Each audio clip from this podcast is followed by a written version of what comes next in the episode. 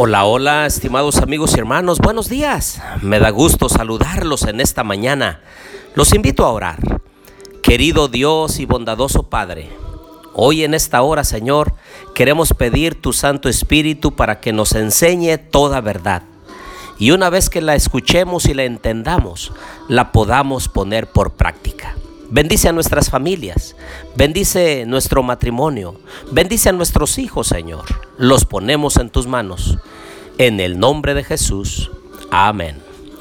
Bien, les doy la bienvenida a nuestro estudio y reflexión de Miqueas capítulo 2. Les habla su amigo y hermano Marcelo Ordóñez desde el puerto de Veracruz, México. Los invito a abrir su Biblia en Miqueas capítulo 2. Este capítulo está dividido en dos partes. La primera parte va del versículo 1 al versículo 11 y nos habla acerca de la condenación de los terratenientes y los falsos profetas.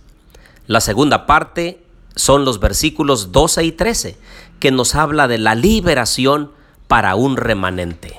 El capítulo comienza con un lamento, dice, ay de los que en sus camas piensan iniquidad y maquinan el mal. El versículo 2 dice, codician campos y los roban, oprimen al hombre y a su familia, al hombre y a su heredad. También allí el versículo 6 dice, no profeticéis, dicen a los que profetizan, no quieren escuchar la palabra de Dios les quitan las cosas también a las pobres mujeres, como en el versículo 9 dice, a las mujeres de mi pueblo echasteis fuera de las casas que eran su delicia, y a sus niños quitasteis mi perpetua alabanza. El versículo 11 dice, si alguno anda inventando falsedades y mintiendo, ¿Cuántas personas hoy en día levantan falsos? ¿Cuántas personas hablan mal de otros? Pero mentiras quizá porque se sienten amenazados por los dones y talentos que otros tienen, o quizá por envidia. Sea cual fuere, el Señor está hablando aquí en contra de los terratenientes que les roban, les quitan las cosas a los pobres, a los desamparados, a las viudas y a los menesterosos. Por otro lado, también a los falsos profetas que solamente quieren tomar usura de la gente, que les hacen favores eh, religiosos, pero todo por dinero. Pero me gusta lo que dice el versículo 12 y 13 acerca del remanente de Dios. De cierto te juntaré todo, Jacob, recogeré ciertamente el resto de Israel. Lo denunciaré como ovejas de Bosra, como un rebaño en medio de su aprisco, y harán el estruendo de una multitud. ¿Qué figura aquí habla el profeta Miqueas acerca de que Dios va a cuidar a su pueblo así como lo hace un pastor? Salmo 23 me encanta porque dice, Jehová es mi pastor, nada me faltará.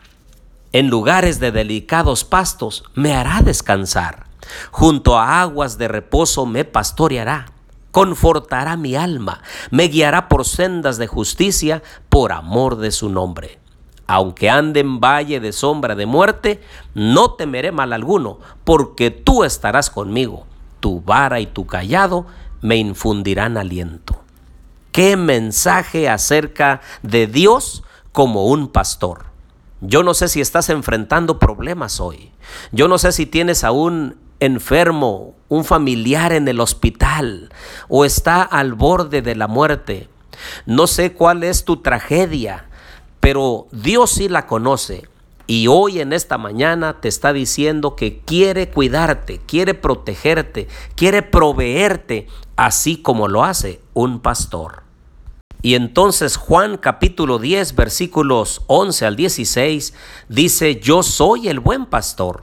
El buen pastor su vida da por las ovejas, pero el asalariado, que no es el pastor, de quien no son propias las ovejas, ve venir al lobo y deja las ovejas y huye, y el lobo arrebata las ovejas y las dispersa. Así que el asalariado huye porque es asalariado y no le importan las ovejas. Vean el verso 14. Yo soy el buen pastor y conozco mis ovejas y las mías me conocen. Así como el Padre me conoce y yo conozco al Padre y pongo mi vida por las ovejas, tengo además otras ovejas que no son de este redil. A esas también debo atraer y oirán mi voz y habrá un rebaño y un pastor. Tú eres parte del remanente de Dios que tiene en este tiempo, siglo XXI. Dios te ama, está al pendiente de ti, Él te conoce. Por eso en esta mañana yo te animo a dejarte pastorear por el príncipe de los pastores, por Cristo Jesús. Él quiere proveerte de alimento, de vestido. Él quiere darte todas las cosas que tú necesitas.